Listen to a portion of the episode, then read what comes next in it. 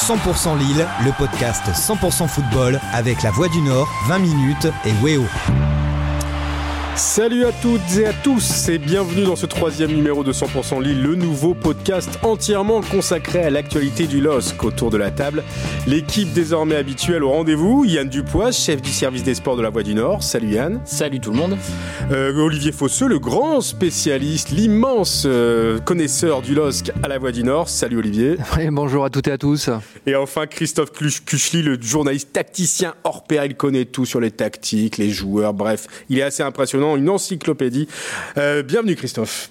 Merci et notre maître de cérémonie, François Launay, journaliste à 20 minutes. Et pour cette troisième émission, on va parler plus que jamais du euh, sacre plus que possible du LOSC en Ligue 1 avec trois thèmes bien précis. Qu'est-ce qui peut encore empêcher Lille d'être champion? Une saison lilloise placée sous le signe d'un immense collectif. Et enfin, on reviendra sur la nouvelle génération de supporters du LOSC qu'on a vu à l'œuvre avant et après le derby et qui nous a impressionnés. Tout le monde est prêt, bien calé chez soi ou au bureau pour nous écouter, eh bien alors c'est parti pour ce nouveau numéro de 100% Lille. 100% Lille, le podcast 100% football avec la Voix du Nord, 20 minutes et Weo. C'était le match piège de la fin de saison et le LOSC l'a parfaitement négocié en s'imposant 3-0 à Lens vendredi soir dans le derby du Nord.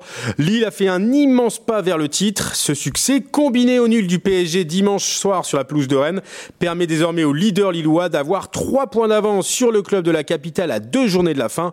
Autant vous dire que le sacre n'est plus très loin. Alors on vous a posé la question sur Twitter où on a fait un petit sondage et la majorité des internautes estiment que toujours lors de la dernière journée, Lille a priori selon vous, à 75%, vous êtes à nous dire que Lille allait décrocher le titre euh, lors de la dernière journée sur la pelouse d'Angers. 12,5% pensent que Lille sera champion dès ce week-end face à Saint-Etienne. Et 12,5% de pessimistes pensent que le LOSC ne sera pas sacré champion de France.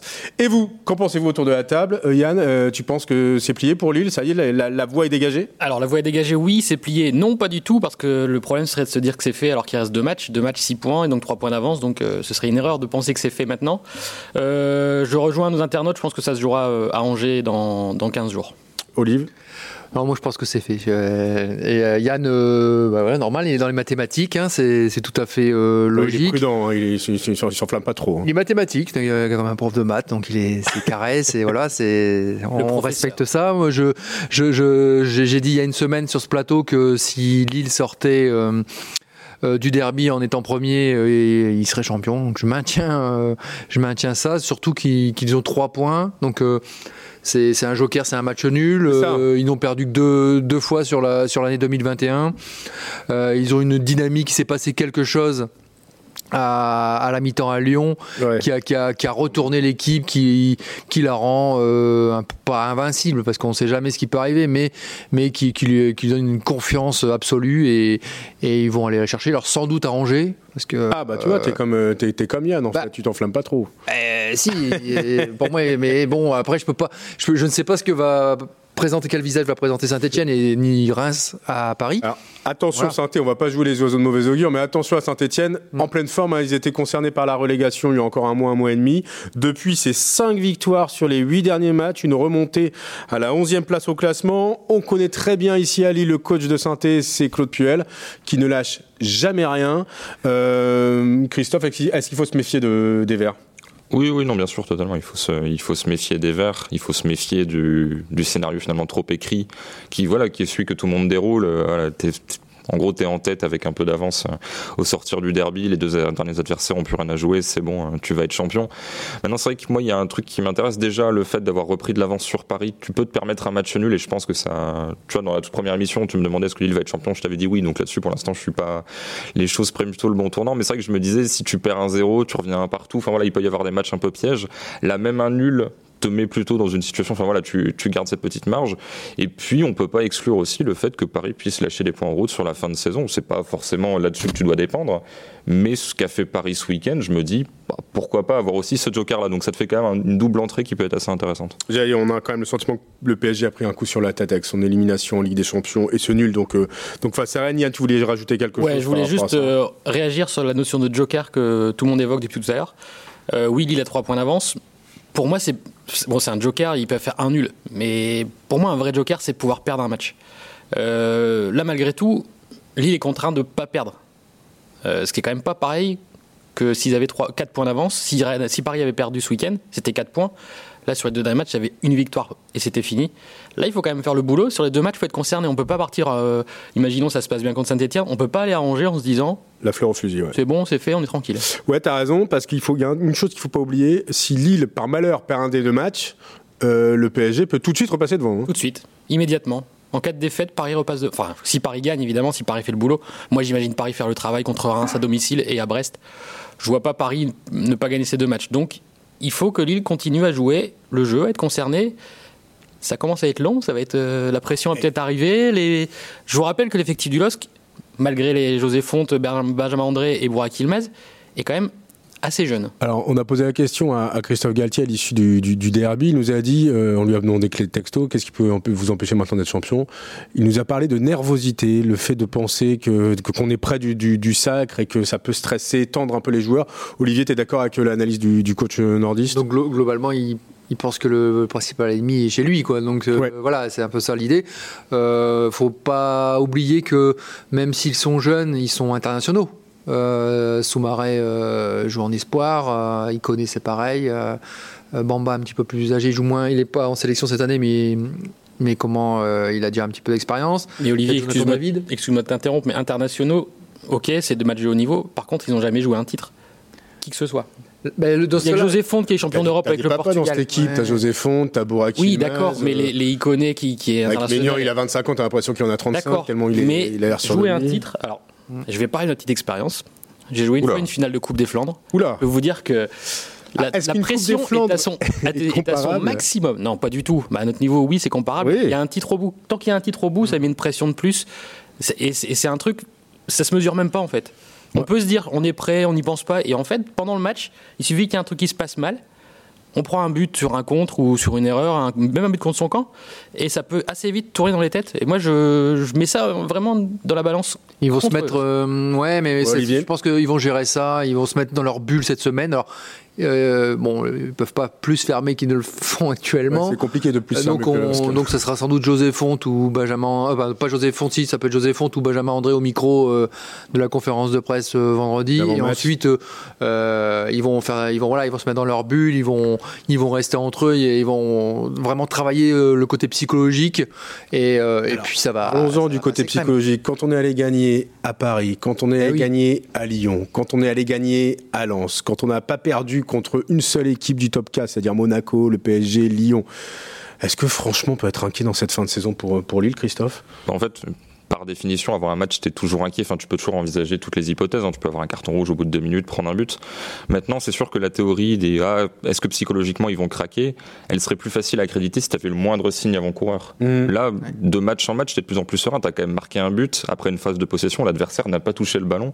Ou voilà, tu fais circuler, euh, penalty 1-0. Je veux dire, là, moi, si je vois un signe de nervosité, c'est chez Paris qui a, je crois, 7 cartons rouges après la 80e minute cette saison, ce qui est un record euh, dans les 5 grands championnats. Je me demande même si c'est pas un record historique.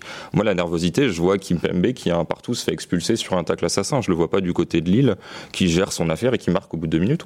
Et t'en as parlé, t'as raison. Il y a de ce petit coup de pouce du destin quand même, le, le penalty dès la première minute à Lens, euh, l'expulsion du Lançois Michelin dès la 35e minute, à un moment où Lens était en train de, prendre l'ascendant sur, le LOSC, le but stratosphérique de, de, de Ilmaz euh, contre, le LOSC, le coup franc juste avant la mi-temps à Lyon. Les moments clés, on a le sentiment qu'ils sont toujours, ils vont toujours dans le bon sens pour, pour Lille. Si, si, vous voulez comparer sur le week-end qui vient de se passer, finalement, euh, Lille obtient un penalty qui peut prêter à débat, euh, il le transforme. Euh, Paris a, un penalty qui, est complètement discutable aussi, et derrière on ne profite pas parce qu'ils se font rejoindre et ils prennent pas les points. Donc déjà rien que ça, c'est un comparatif. Donc Lille saisit les opportunités. Et, moi j'ai échangé avec un, footballeur pro cette semaine et, il me disait que le meilleur moyen de gérer le stress dans ces moments-là, c'est souvent c'est de beaucoup courir en début de match. C'est un moyen d'évacuer le stress. Et vous voyez que depuis deux matchs, alors peut-être que Christophe Galtier insiste là-dessus pour les entames, vous les voyez courir comme des lapins euh, pour faire un pressing euh, ah pendant les cinq premières minutes. Ça, ça a marché ben, contre Lens, parce qu'après ils obtiennent le péno. Et ensuite, euh, la semaine d'avant contre Nice, ils avaient marqué très tôt, à la dixième minute. Et donc, c'est aussi un moyen d'évacuer. Et à plus, On sait que Lille, quand Lille prend l'avantage, devient encore plus dur à manœuvrer c'est simple, quand tu l'as dit, quand Lille prend l'avantage, il y a une seule équipe qui est revenue au score cette saison quand Lille avait pris l'avantage, c'est euh, Lyon lors du match aller. Donc ça veut dire quand même la, confiance et la force de, cette équipe. Yann, tu voulais dire rajouter quelque oui, chose? Alors je crois qu'aujourd'hui je serai le pessimiste euh, de l'équipe. Tant pis, il en faut un. Euh, on parle souvent des matchs en fin de saison. Souvent les joueurs disent il nous reste 7-8 finales. Là il reste deux matchs. clairement ce sont deux finales, vraiment. Vraiment deux finales qu'il ne faut pas louper. Ouais, clairement. Donc des matchs coup près. Cette saison, le LOSC a joué trois matchs coup près. Un en Coupe de France. C'est pas la même compétition, mais ils, ont, ils sont passés à côté. C'était contre le PSG. Hein. Contre le PSG, ils sont passés à côté. Et deux, aller-retour en Ligue Europa contre l'Ajax. les deux, ce sont les trois matchs où il y avait un enjeu à la fin du match. Ouais. Comme c'est le cas qui, qui arrive là ce, ce week-end. Il est en train de nous casser le moral. Euh, oui, j'ai envie de vous faire trembler un petit peu. De jouer les oiseaux de mauvais augure. Après, Paris peut aussi avoir quatre matchs en deux semaines s'ils vont en finale de coupe. France, t'as raison, ouais, tout à euh, fait. Ça peut être aussi un. Et imaginons que Paris euh, ne gagne pas non plus en Coupe de France. Là, tout le monde va être démobilisé. ça, ça va être compliqué.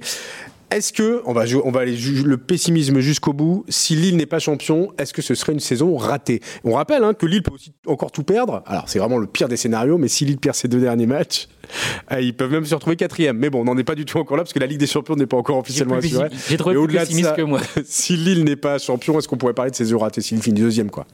Christophe? Occasion manquée. C'est une saison dont tu reparleras encore dans 10, 15, 20 ans selon. Euh, le, on va dire la durée où les propriétaires du Paris Saint-Germain resteront là et où les fenêtres seront vraiment très rares à s'ouvrir. Maintenant, saison ratée, non, parce que objectivement, tu regarderas le classement et tu diras ah oui, quand même. Euh, en plus, les taux de points sont quand même assez élevés pour les places 2, 3, 4, donc c'est même pas une deuxième place où tu es à 30 points de Paris, mais où derrière c'est à 65. Quoi, là, il y a quand même une vraie bagarre. Il y aura une vraie déception sur l'instant. Oui. Sur l'instant, après la. Dans les têtes. Après, dans les têtes, mais saison ratée, je pense pas. On peut pas employer ce mot-là. Ils ont en plus cette année, il y a quand même beaucoup d'émotions, euh, de, de retournements, de rebondissements, de, buts fantastiques. Euh, on a vu encore. Euh, je pense que si cette semaine. ouais. si, ça part, si ça part mal maintenant, c'est surtout l'après qui sera compliqué à gérer.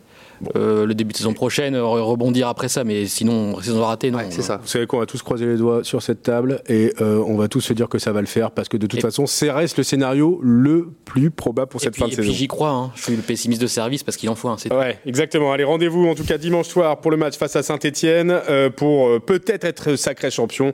On rappelle que le dernier match se jouera à Angers le 23 mai. On va aborder désormais le deuxième thème de cette émission pour savoir d'ailleurs comment Lille en est arrivé, est arrivé jusque-là à jouer le titre euh, dans cette fin de saison, grâce à qui On en parle tout de suite dans le deuxième thème de cette émission de 100% Lille.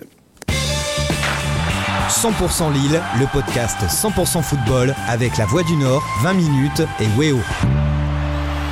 Alors quand on pense au PSG, les trois quarts des gens vous diront Neymar ou Mbappé, ou les deux. Mais quand on parle du LOS, finalement c'est difficile de ressortir quelqu'un en particulier sur l'ensemble de la saison, puisque ceux qui s'intéressent au foot depuis trois semaines vous diront Burak Ilmaz. Mais si on reprend sur toute la saison, c'est moins évident. Euh, alors parce que c'est vraiment un collectif qui a établi des records. Hein. On parlait du, du, record de points, 79 points au compteur, il reste encore deux matchs. Mais déjà le record euh, du club, de, le record de points du club en Ligue 1 est battu, seulement trois défaites et 22 buts encaissés. Chiffres sont dingues, ça prouve quand même la qualité de, cette formation. Euh, avec voilà une force assez globale. Olivier, est-ce que tu es d'accord pour dire que la force du LOS cette saison, c'est avant tout un collectif? Bah oui, il faut. Là, y a pas. Ça me semble évident. Euh, c'est surtout cette capacité à défendre tous ensemble. Il y a, il y a, il y a le chiffre hein, que, que, tu disais, 22 buts encaissés, c'est quand même très très peu. 20 clean sheets. 20, hein. 20, matchs sans prendre de but. Et puis on voit bien, euh, on voit bien les images à Bollard euh, vendredi où euh, Arroyo fait le pressing sur le côté, ou ou euh, Bourak Ilmaz aussi. Hein, mhm. Donc ça partait de, des attaquants. Après, quand vous avez des milieux aussi travailleurs que Soumaré Sheka ou euh, André. Alors je vais mettre Sanchez à part parce que je, moi je trouve que Sanchez on l'a quand même pas beaucoup. on va en parler après. Euh, et puis bon, vous avez les, les, les, deux les deux tours là euh, qui sont quand même assez impressionnantes aérien. Bah oui. Après les latéraux finalement. Galtier a su retomber sur ses pattes parce que euh, euh, termine beaucoup mieux et puis il a trouvé euh, le miracle Renildo parce que euh, on n'aurait jamais cru en début de saison qu'il aurait été capable d'enchaîner des performances de ce niveau-là. Rappelez-vous en début de saison il était en balance avec Bradaric et il a bossé et c'est vrai qu'il est depuis c'est complètement devenu incontournable. Il a, mm. il a dépassé largement le, le croate dans, dans, dans l'équipe type. Alors sondage rapide quand même hein, avec vous autour de la table. faut se mouiller. Hein. C'est qui le meilleur joueur du LOS pour vous cette saison, Yann Duplois un nom. Je veux un seul nom. Bah, Bourak. Bourak Ilmaz Bourak, ouais, parce que, pas seulement parce qu'il met des buts, mais aussi parce que c'est un vrai leader, il montre l'exemple. Et pour moi, ça, ça veut dire beaucoup aussi. Olivier ah, Je vais dire José Fonte. Parce que régularité, euh, impact dans le vestiaire, autour, euh, exemple. Euh, voilà. Alors effectivement, comme le dit justement Yann, il y a Bourak Ilmaz et là en plus il est sous le feu des projecteurs. Là, il est en feu complet. Mhm. On a dit un nom, Olivier. Un nom, ouais, t'es en train de nous. Mais bon, moi je reste José Fonte alors. José Fonte, Christophe. Je veux dire Benjamin André. J'hésite un peu avec euh, les deux autres, avec Mike Maignan, mais Benjamin André, il y a une stabilité. Puis il y a aussi donc ce côté qu'évoquait Olivier, qui est aussi sur Fonte, le côté leader. Alors chacun sur sa ligne, hein, mais euh, vraiment leader de vestiaire et mec qui cadre un peu les gens autour. Ah, moi j'hésitais entre Benjamin André et Mike Maignan, mais bon, vu que tu m'as piqué Benjamin André, je vais dire Mike Maignan parce qu'à 25 ans, il réalise la plus belle saison de sa carrière. Il a encore fait des arrêts décisifs face à Lens. Il n'a raté aucun match, euh, aucun match important. Il a toujours été répondu présent. Donc pour moi, Mike Maignan et, il est aussi à la tête, on l'a dit, un hein, 22 buts encaissés et 20 matchs sans prendre de but. C'est simple, c'est un record en Europe un record en Europe cette saison. Ça veut dire que c'est vraiment impressionnant ce que fait Lille euh, cette année. Et là, François, on vient de tout résumer parce que personne n'a cité le même joueur. Non. Le meilleur joueur de la saison, personne n'a donné le même nom. Donc ça veut bien dire que la force du LOSC cette saison, c'est collectif. Ouais, complètement. Là, c'est la colonne Bourak et finalement on a la colonne vertébrale. Exactement. On vient de parler de la colonne vertébrale du LOSC qui a fait la force évidemment cette année de, de, bah, des nordistes. Alors il y a eu des déceptions quand même. Euh, tu parlais, tu abordais le cas. Est-ce que vous êtes d'accord pour dire que la plus grosse déception, alors chacun va dire euh, maintenant sa plus grosse déception. Olivier, toi c'est clair, c'est Renato ah, ah, bah complètement. Euh, il, a, il a eu une bonne période à l'automne, hein, avec notamment son pic, euh, on va dire, le match à, à, Milan, euh, et, ensuite c'est cette fameuse euh, cuisse, hein, un talon d'Achille quelque part, où qu'il a éloigné tout, le, tout, le mois de décembre. Ensuite janvier, il revient, il revient pas, il a un peu mal, il est incertain, il est, on le, on prend pas de risque, et puis finalement, bah, Lille fait sans lui. Ouais. Et alors que c'était censé être le, le, le, joueur star, phare du LOSC cette saison, et Lille va être champion. Alors il y aura participé, hein, mais sans que Sanchez soit vraiment incontournable. Benjamin André est beaucoup plus incontournable euh, au, milieu de terrain. J'ai même envie de vous dire depuis quelques mois, euh, Soumaré a pris, a pris largement l'ascendant. Ouais, parce que quand Soumaré et Sanchez sont là, bah, Sanchez joue pas son poste. Il, Exactement. Galtier le décale sur un côté. Ouais. Euh, Sanchez, c'est une vraie déception parce que quand on sait ce qu'il est capable de, capable de faire, surtout, c'est la saison dernière, je pense qu'il a où il a terminé à un niveau assez incroyable. Et quand on sait ce qu'il est capable de faire, quand on sait ce qu'il a déjà fait, évidemment cette année on est déçu. Alors quand tu, quand tu vois le match à Milan, enfin ouais, c'est là où tu vois le potentiel du type. Quoi. Mais en fait, on se rend compte que c'est quelqu'un qui, qui, depuis euh, son, son, émergence au plus haut niveau à l'Euro 2016 est pourri par les blessures. Ouais, c'est ça. Ouais. On rappelle qu'il part au Bayern quand même dans la foulée, c'est pas rien. Et au Bayern, il s'impose pas, il galère. Et c'est aussi pour ça que le Moi, je me demande quand même si Renato c'est pas un joueur qui s'écoute beaucoup. Possible. Parce que on entend souvent aussi, encore une fois, des joueurs qui disent euh, on a toujours une petite douleur quelque part, mais on passe au-dessus. Un joueur qui a 100% tout le temps, ça n'existe pas, il a toujours quelque chose. Euh. Et lui, je pense que dès qu'il a un petit quelque chose, il s'arrête, il ralentit, puis il dit ouais, je ne vais pas prendre de risques. C'est peut-être ce qui lui manque en fait. Christophe? Bah, c'est plus un joueur qui joue beaucoup sur l'explosivité. C'est-à-dire que les profils plus défensifs à la Sheka, à la Benjamin André, il y a plus cet aspect marathonien, on va combler les trous, etc. On est toujours en mouvement, on a une bonne lecture des situations sur le plan tactique. Euh, Sanchez, la preuve, c'est que tu pouvais le mettre sur le côté. Je me souviens d'un match l'année dernière où il fait genre 8 ou 9 dribbles, et vraiment il a ce côté parfois un peu attitude déliée, fibre explosive, etc. Je pense qu'aussi, bah, forcément, tous les préparateurs physiques diront que c'est plus facile de péter euh, au, niveau, au niveau de la chaîne euh, inférieure sur, sur des profils comme ça, mais c'est vrai que bah, tu, c'est le joueur euh, classe euh, de cette équipe. Quoi. C'est le mec qui a connu le, le niveau du, du, dessus, parce que Bourak, voilà, il a fait des choses, mais c'était en Turquie, tu sais pas trop comment ça peut se transposer. Là, le gars a gagné un euro en étant titulaire en finale à 18 ans, plus jeune meilleur, vainqueur. Meilleur jeune joueur de l'euro. Meilleur jeune. Voilà, moi j'ai revu les matchs il n'y a pas si longtemps, c'était loin d'être un passager clandestin de cette équipe-là, c'était vraiment quelqu'un qui l'a tiré vers le haut. Là, tu vois ça, il s'est passé 5 ans, tu te dis, bon, à la fois pour le club et puis pour une éventuelle revente, etc. Enfin, c'est un peu dommage. Alors après, tu vas gagner sans lui, enfin, à moitié sans lui, bravo. Mais c'est vrai que c'est pas forcément là-dessus qu'on aurait parié. Si tu m'avais dit Lille va être premier à ce moment-là, j'aurais fait Ah ouais, bah Renato va vraiment tirer ce groupe vers le haut. Et en fait, pas particulièrement. C'est révélateur. On a demandé qui était le meilleur joueur. Pas un seul d'entre nous n'a cité Renato Sanchez. Et vous demanderez sans doute aux supporters, aux, observateurs du LOSC, parce qu'on t'a pas assez vu, Renato. T'as été trop blessé. Et c'est dommage. C'est dommage parce qu'en effet, on aurait espéré mieux. Mais c'est dommage et à la fois, bah, pas tant que ça, parce que Lille va peut-être être champion sans un grand, euh, sans un grand Renato Sanchez. Donc ça prouve quand même la force de ce collectif. Et il y a un chiffre qui est assez impressionnant. Vous savez combien de joueurs Christophe Galtier a utilisé en Ligue 1 cette saison Oui. 21. 21 joueurs. C'est rien du tout.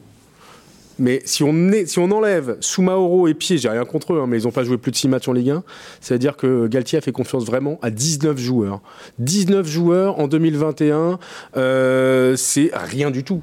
Oui, non, non, il y a pas mal d'équipes qui dépassent les 30. Après, ça veut dire aussi qu'il n'y a pas eu trop de blessés, parce que mine de rien, parfois, tu as beau faire confiance au même mec, euh, si la moitié de l'équipe est blessée, bon, bah, tu es bien obligé d'aller chercher ailleurs. Ouais, il a été épargné par les blessures, a été épargné par, les suspensions, a été épargné aussi par le Covid. Hein. Moi, je pense à Lens qui a, qui a, pris beaucoup par rapport au Covid. Mmh. Lille s'en est plutôt bien sorti, si on peut parler comme ça, pour, pour, pour, pour ce, pour ce virus.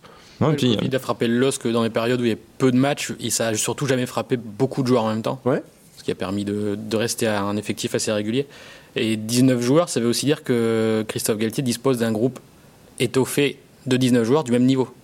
Ouais, c'est ça. on change, Assez interchangeable. bien. C'est ça. Quand on a 30 joueurs, c'est parce que parfois aussi on met un mec qui, on va le tenter, on sait jamais, et puis finalement il fait une apparition et il repart sur le banc ou en réserve.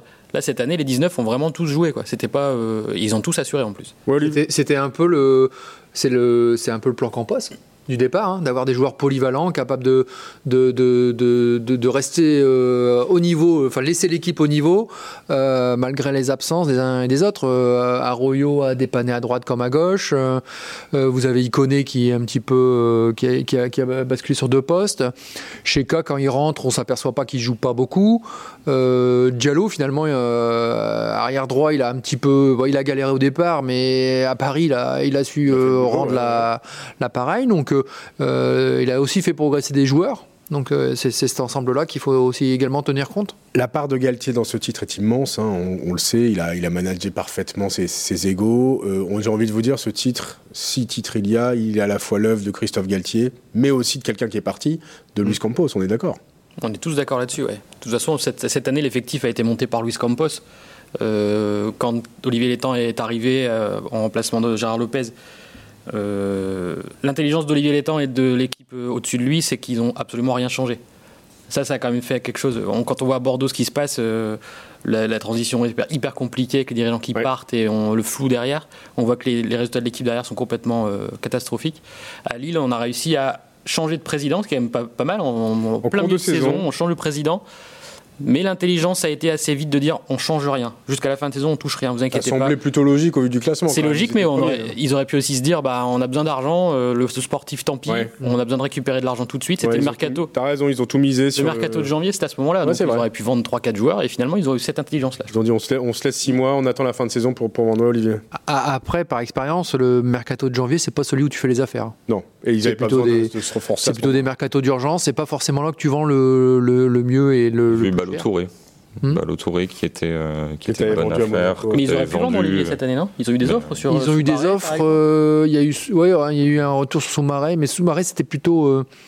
Euh, c'était plutôt sur la fin du mercato estival qui, avait, qui était terminé cette année au 5 octobre, ouais. qui avait été un peu plus long. Ah, Avec le Covid, ouais, exact. Euh, donc il y avait ça. Sur, sur janvier, il y avait eu des touches, mais euh, pas, de, pas, de, pas de grosses opportunités. Et puis ensuite, comme, euh, comme Christophe Galtier avait décidé de plutôt prêter Cheikh Nias, notamment par rapport au, au, poste sur le milieu de terrain. Euh, après, euh, à partir du moment où Nias partait en Grèce, euh, l'idée était de conserver les gens. Et puis le fait de prêter pas mal de monde euh, ou de vendre à Moucron, à Boavista, etc., faisait que dans tous les cas, le réservoir était relativement limité. Donc tu n'avais même pas le 25e, 26e joueur de l'effectif qui allait toquer à la porte. Là, c'était Pizzuto ou autre. Des gens qui n'ont pas les légitimités pour l'instant à 18 ans à, à, demander des places assez rapidement. Allez, petite colle, messieurs. Est-ce que vous savez quel joueur de champ qui a disputé le plus de rencontres en championnat cette saison avec Lille? Botman, Botman Non. Plus de rencontres en championnat cette saison avec Lille, je dirais. Maignan a disputé les 36 ouais. matchs. Un autre joueur a disputé les 36 matchs. Pas forcément dans son, dans son intégralité, ah. mais il a, il a, joué les 36 matchs. Euh... Bamba Jonathan ah, Bamba. Bamba oui. bah, déjà les saisons précédentes. Ah, je... ah oui, oui, il, est rentré, il est rentré à On n'en parle pas beaucoup, mais c'est un élément indispensable du LOSC de, de, de, cette saison. Il a fait un excellent début de saison. Ouais, et puis il a un profil assez atypique parce que c'est un joueur qu'on classe plutôt dans le cadre de la catégorie offensif, mais c'est quelqu'un qui bosse énormément défensivement. Et le tour de magie de Christophe Galtier cette saison, c'est d'avoir réussi à faire la même chose avec les joueurs qui sont de l'autre côté. Ouais. Arojo Iconé, souvent, sont pas des grands défenseurs, mais cette saison, ils ont vraiment bossé, et ça, c'est bravo, monsieur Galtier. Ils ont joué pour l'équipe. Alors, Bamba, 36 matchs, juste devant, avec Maignan, juste devant Font et Botman, 35 matchs. Beaucoup plus loin, Yann Duplois, Olivier Fosseux et Christophe Luchely, 0 match. Voilà. ouais, mais il en reste deux, on sait jamais. Je suis prêt. Allez, merci pour cette euh, participation à ce deuxième thème. On va tout de suite passer euh, eh bien, au troisième sujet et à cette dernière partie de 100% Lille. 100% Lille, le podcast 100% football avec la Voix du Nord, 20 minutes et Weo. Ce sont des scènes très limites au niveau sanitaire, mais qui nous ont fait du bien, on va pas se mentir, dans le contexte actuel. Avant comme après le derby à Lens, on a vu des supporters lillois ivres de joie, fumigènes à la main et à gorge déployée pour encourager et féliciter le LOSC. Ils sont même des centaines à avoir bravé le couvre-feu dans la nuit de vendredi à samedi pour venir eh bien, euh, encourager, féliciter euh, les joueurs, leur dire leur fierté au retour du bus à Luchin euh, vers 1h du matin. Des scènes qui nous manquaient dans une saison où personne ou presque n'a pu venir au stade. Euh, bah, c'est simple. Euh, vous avez pensé quoi de ces images, euh, Yann, ces, ces, images de joie de... Ah mais c'est génial, ça fait du bien. Effectivement, ça fait longtemps qu'on n'a plus vu ça. On a eu l'habitude avec Lens. on sait qu'ils savent le faire. Au match ils avaient fait ça déjà. Mhm. Et là, sur l'île, franchement, on était assez surpris, mais c'est génial. C'est une super ambiance avant un derby. On dit souvent que les derbys, c'est des, fights, etc. Là, pour le coup, c'était vraiment deux. Bon, les, les, les publics sont pas croisés. C'est peut-être ça la solution.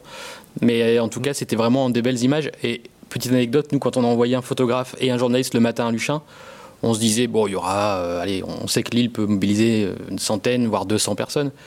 Et les deux sont rentrés euh, de leur reportage avec des, étoiles dans les yeux, vraiment. Mhm. Notre photographe euh, m'a même dit j'ai eu un étourdissement tellement c'était un truc de fou. Quoi. Tellement on ça plus l'habitude. Ouais, ouais, ouais c'est génial.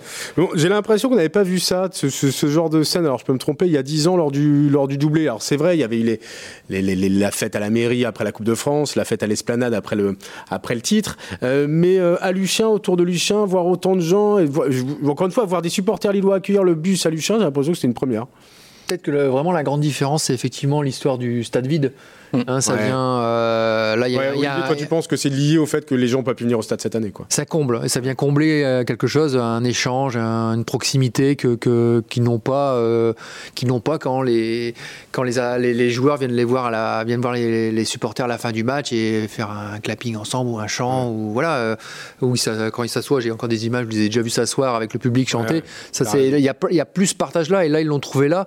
Et puis il y a aussi le peut-être le côté un peu euh, effet d'entraînement avec les réseaux sociaux. Euh, on a vu qu'il y avait des messages, allez, on va les encourager. Donc il y a eu, il y a peut-être des gens qui au départ euh, euh pas cerné ça et puis sont pris dans le, sont pris dans le, dans la vague.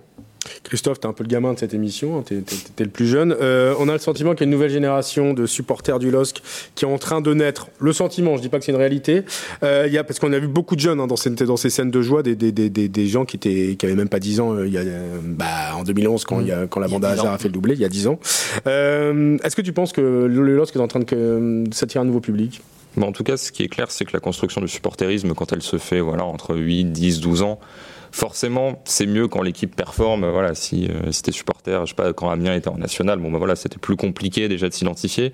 Il y a un truc qui pour moi est tout bête, mais qui est le stade est deux, trois fois plus grand que Grimont Préjuris, donc il y a beaucoup plus de gamins qui ont pu aller, voilà, un peu découvrir euh, ce côté-là, voir des matchs de Coupe d'Europe. Mine de rien, ça forge des souvenirs, euh, ça crée, ça crée une attente. Lens était en Ligue 2, donc peut-être qu'il y a des gens qui auraient été indécis, ou voilà, si les deux clubs étaient en Ligue 1, bah voilà, si t'habites dans une ville un peu entre les deux, tu vas peut-être plus être attiré par l'un que par l'autre. Là, c'est clair que Lille a eu un pouvoir d'attraction donc sur le stade, sur les résultats, c'est quand même une grande métropole, donc forcément il y a pas mal d'habitants, donc c'est sûr que le bassin de population potentiellement intéressé est assez élevé. Et il y a aussi quand même eu des joueurs marquants, c'est-à-dire que le gamin de 8-10 ans qui voyait des Nazars, euh, Gervinho à l'époque, effectivement il peut développer un truc qui va rester et qui va grandir au fil des années. Yann? Ouais, puis il y a le scénario de cette saison aussi, ils sont quand même en train de, de quasiment souffler le titre à Paris. Paris, ça fait 10 ans qu'on les voit à la télé, ça fait 10 ans qu'on ah voit la Ligue des Champions, ils sont demi-finalistes, finalistes l'an dernier. Tout le monde voit à la télé le PSG, et cette année, le LOSC est en train de les, chatouiller. Peut-être que ça crée quelque, chose aussi. Et, pas qu'à Lille, peut-être. Peut-être même dans toute la France. On est sur, il y a une côte de sympathie qui se dégage avec ce côté tous contre Paris qui a l'air de bien fonctionner et euh, qui, fait que tout le monde a envie de voir Lille champion, hein, Olivier. Ben oui, et puis euh, il y, a aussi euh, finalement le retour un peu de certaines valeurs qui qui plaisent. Le combat, la solidarité, enfin c'est des choses qui. un peu la région, quoi. Voilà, c'est un peu cliché de dire ça, mais c'est pas faux. je, je veux pas tomber là-dedans, mais quelque part ça, ça nous plaît. Faut, on va s'englober là-dedans. Pas un Neymar à Lille qui emmène tout le monde, c'est vraiment le groupe. Ouais, bah, on en parlait avant. Le petit qui tape le gros. Quoi. Alors le petit qui tape le gros. Moi, je veux bien jouer David contre Goliath. On va quand même dire que Lille est quand même le quatrième budget du championnat. C'est ça plus de 100 millions d'euros. Bon, c'est pas Romorantin, hein, donc euh, donc euh, c'est quand même une équipe qui avait les moyens, mais on, si on les voyait pas jusque là. Euh, je, je, pense que le, le, le, coup, de, le coup franc de, de, de Yilmaz à Lyon tout le monde là, tout le monde a rêvé de le marquer. Ouais, il. Et, et- et il rentre dans le vestiaire avec une force, il dégage quelque chose. Et on ne on peut pas rester insensible à ça. Ouais, Christophe? Puis il y a un aspect feuilleton qui est quand même assez intéressant parce que euh, il y a 10 ans, tu te souviens quoi? Tu te souviens des enchaînements de 3-4-0 ou du, de l'écart qui est creusé Là, chaque semaine, on a des choses à raconter. Tiens, que fait Paris? Euh, Il y a un enjeu. Quand tu as 7, 8, 10 points d'avance, bon, bah voilà, tu es déjà tourné sur la saison suivante, tu fais un peu le bilan. Là, on peut pas faire le bilan. Non, on est, c'est encore vrai. vraiment dans ce truc-là. Chaque journée a vraiment un enjeu. Euh, là, bah, ce week-end, à Derby, à le penalty au bout d'une minute. Ensuite, enfin, Lyon a ce retournement de situation. Enfin, vraiment, chaque semaine, il y, a, euh, y a la Ligue 1 qui peut basculer sur les quatre premiers. Donc là-dessus, ça crée vraiment une attente. Juste un dernier point, et puis là, finalement, quand on commençait à, à comparer les calendriers des uns et des autres euh, il y a 6-7 journées, on s'est dit, bah, tiens, euh, Lille va peut-être craquer à Lyon, et ça, ça n'est pas arrivé, ça sera peut-être à Lens, ça n'est pas arrivé, et, et- et quelque part, ce sont les trois autres qui ont craqué à un moment ou à un autre. C'est Lille qui est Et, et donc voilà, Lille, euh, et Lille est là. Donc, Et- alors, ça- ça il reste encore deux, deux journées, on le rappelle, mais Lille, mais Lille est là, t'as as raison. Alors justement, si titres il y a, ce qu'on souhaite tous ici autour de la table, euh, comment vont se passer, à votre avis, les, les célébrations dans ce contexte sanitaire? Moi, je parlais avec des supporters, ils me disaient une possibilité, ils avaient fait une proposition à la mairie de Lille, à voir s'ils accepteront ou pas. Euh, je trouvais ça pas bête, c'était de défiler, euh, de faire défiler les joueurs sur la Deule, sur une espèce de péniche et d'avoir les, les- les gens du, du côté des deux berges. Je ne sais pas si c'est en termes de sécurité, si c'est possible, mais, mais ce serait assez original. Vous, vous, vous pensez qu'il va y avoir quelque chose si Lille est champion? Bah, je pense que spontanément, il y aura quelque chose Ouais. sur la Grand Place. Pas organisé, mais. Pas organisé, mais ouais. dès, dès le dimanche soir, parce que ce sera Ouais. forcément un dimanche soir, euh, il y aura quelque chose sur la Grand Place. Quand on voit comme c'est passé à Luchin, c'était pas top pour les conditions sanitaires, mais c'était quand même encadré par la gendarmerie. Il faut pas oublier qu'ils étaient là et qu'ils ont sanctionné personne, je pense. Donc c'était toléré, on va dire. Sur un soir de titre, j'imagine pas du tout une seconde euh, que. Qui vont taper au niveau des. Où est votre attestation, monsieur? Ça. Ouais, ça m'étonnerait. hein. Ouais, Mais bon, on sait jamais, mais ça m'étonnerait. on verra. ça va être compliqué, oui, ça va être, ça, ça- ça va être compliqué à gérer. Donc, peut interdire la joie voilà. Euh, Elle a été interdite pendant Ouais, longtemps. ça- mais ça suffit, ça non, suffit. mais ouais. Donc vous pensez qu'il peut se passer des, des- des scènes de, de liesse dans, dans toute la ville? Je pense qu'il y aura des scènes de liesse encadrées, mais que la préfecture, tout ça, enfin, tu peux pas dire on autorise ça à partir du moment où t'as pas autorisé Paris-Roubaix, euh, tu- Ouais. même si euh, voilà, la situation oui, serait sera- un peu améliorée depuis, tu pourras pas dire ah bon on fait ça parce que tout le monde va dire attendez vous avez refusé ci, vous avez refusé ça, euh, vous êtes complice, enfin voilà. Donc Ouais. ça peut pas être organisé en fait. Je pense pas. Après, Par le soir, là, là on parle du dimanche soir, Le peut-être que dimanche lundi, soir, non, ça va pas être organisé. Le, le lundi, effectivement, lundi ou même mardi, peut-être mardi midi, euh, à la mairie, comme ils ont fait il y a 10 ans, c'est possible. hein, euh. Non, mais ça attire du monde quand c'est comme ça. Ouais, Ouais, mais c'est ce qu'il faut pas C'est c'est- faire. c'est ça, le- c'est toute le- la complexité. Il faut respecter le port du masque. Si tout se passe en extérieur, on sait que ça peut, ça peut passer. On verra. Ou, bi- ou bien quelque chose au stade Pierre-Mauroy. Avec, euh, Ah, c'est pas bête ça. euh, on, peut, on peut espacer le- dans les, les tribunes pour mettre du monde et puis les joueurs sur la pelouse, ça peut être sympa. T'as raison, c'est Peu 50 importe. 000 places. Imaginons une place tu, me, tu me 25 demandes des idées, voilà. Bravo Olivier, des très, excellentes idées. Du, tout le monde de retour au stade Pierre-Mauroy pour fêter ça. Espérons que les dirigeants du LOS vous aient entendu. Merci en tout cas, on espère que ça se terminera dans la liesse, dans la joie. Il reste encore deux matchs. Le prochain rendez-vous, c'est euh, dimanche soir, 21h, Lille-Saint-Etienne. Une victoire combinée à une défaite du PSG qui lui joue à domicile face à Reims. Lille sera champion. C'est un scénario qui semble très favorable, mais c'est jamais dans cette saison folle. Tout peut arriver. On croise les doigts.